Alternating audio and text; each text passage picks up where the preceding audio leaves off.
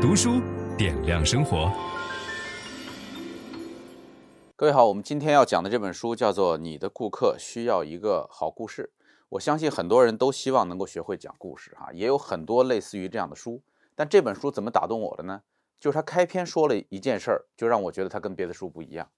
我们以往在理解说你的顾客需要一个好故事的时候，或者说你的企业需要有自己的企业故事的时候，所有人的大概想的都是，呃，LV 当年是怎么样用泰坦尼克号的这个经历来包装它的产品的，对吧？爱马仕怎么样用这个王室的故事来包装它的产品的？这个产品品牌创始人似乎应该是故事的主角，但是这本书告诉我们说，顾客根本不会买一个自吹自擂的公司的公产品。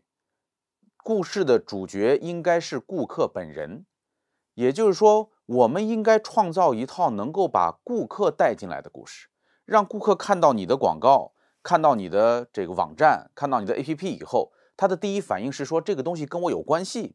所以这一点一下子击中了我，绝对不是我们的创始人、我们公司的大楼、我们好看的 logo 或者我们品牌的故事应该成为你所打造的那个故事，而是要。打造一套故事，让顾客成为故事的主角，让他踏上一条冒险之旅。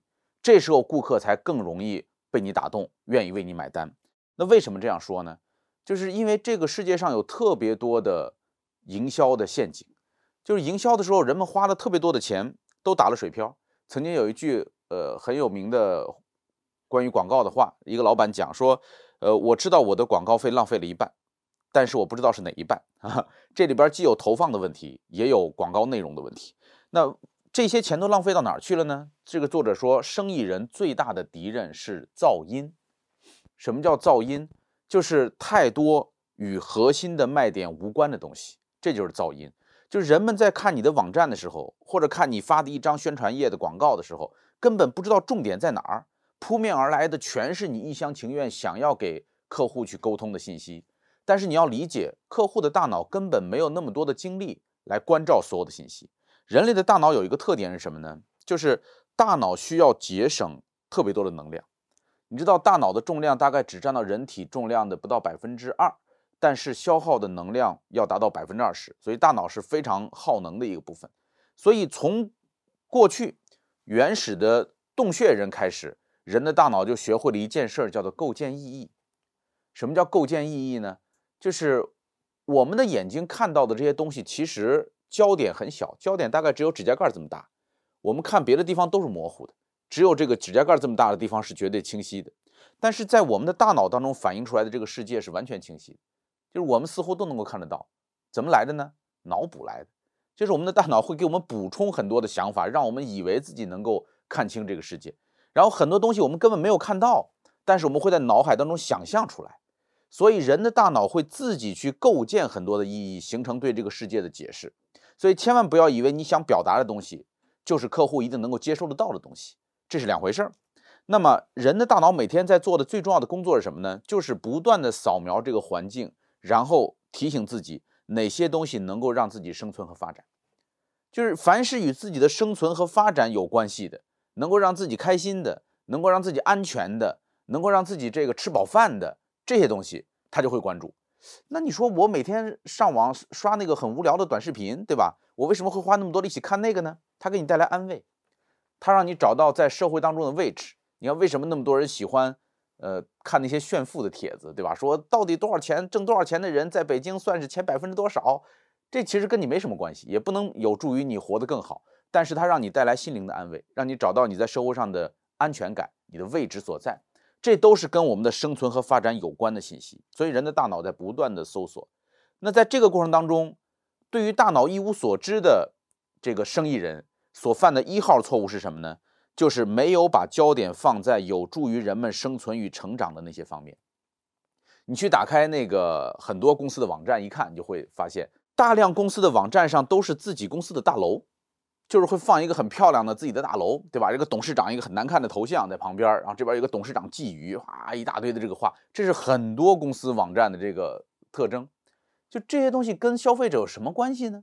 消费者为什么要看你们家的大楼长什么样呢？对吧？这个事儿根本与消费者无关，这是我们说的叫一号错误。二号错误就是我们让顾客努力理解产品时，燃烧了大量的卡路里。就是人的大脑是为了求生，而不是为了求真。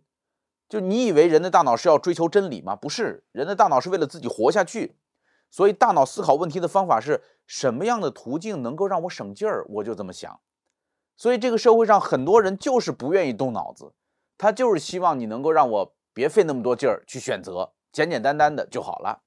所以让顾客理解你的产品的时候费劲儿，想不明白，绕着弯儿。还要自己去找那个呃使用的路径，很快顾客就放弃了。我记得早期我们在做樊登读书的时候，大概在第一年的时候，我们的那个产品经理把产品设计的特别奇怪。你那个点开一本书找不到按键，你得把这个呃鼠标放在那个书上，过一会儿底下才会出现一个按键。然后我说你你藏的这么深是什么意思呢？他说顾客也需要学习一下，就是他的理论是认为顾客也需要学习一下，他觉得这样互动你看多好玩，对吗？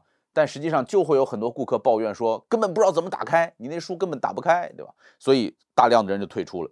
在整个我们现在喧嚣的都市里边，哈，什么东西能够让我们专心致志的好几个小时，别的事儿都不做？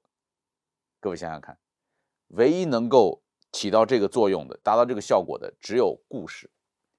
无论是你在电视上看别人吵架啊，那闹离婚，对吧？保卫战这样的东西，或者你是在这个。呃，电影院里边戴着 3D 眼镜看一场这个漫威的电影，全都是故事，才能够让我们把注意力集中数个小时，这是相当困难的一件事。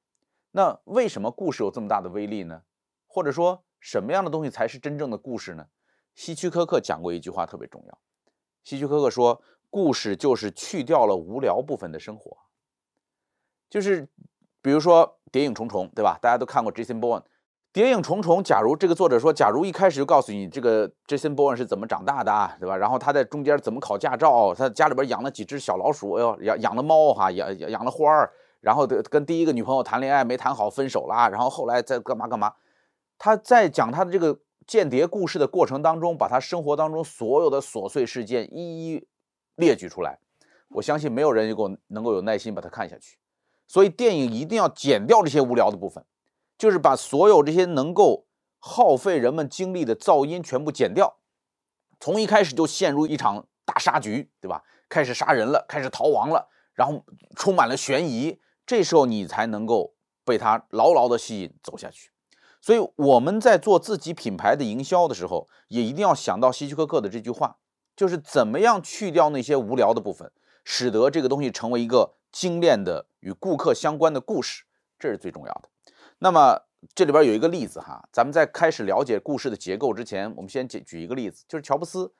乔布斯人生有一个非常大的转折，就是他从苹果被赶走，赶走了以后，在做皮克斯的这几年，乔布斯发生了一个翻天覆地的变化。所以当乔布斯再次回到苹果以后，他的理念已经跟过去不一样了。分享知识是一种美德。当我们每一个人都在不断地分享知识给这个社会的时候，我们这个社会将会变得越来越好。所以，如果您喜欢这本书的内容，把它分享到您的朋友圈当中，或者给到您指定的某一个人都可以。您关心谁，就把知识分享给他。谢谢。本音档是由樊登读书小草远志提供。解锁本书精华解读全集，请搜寻 triple w 打 d u s h u 点 com 打 t w。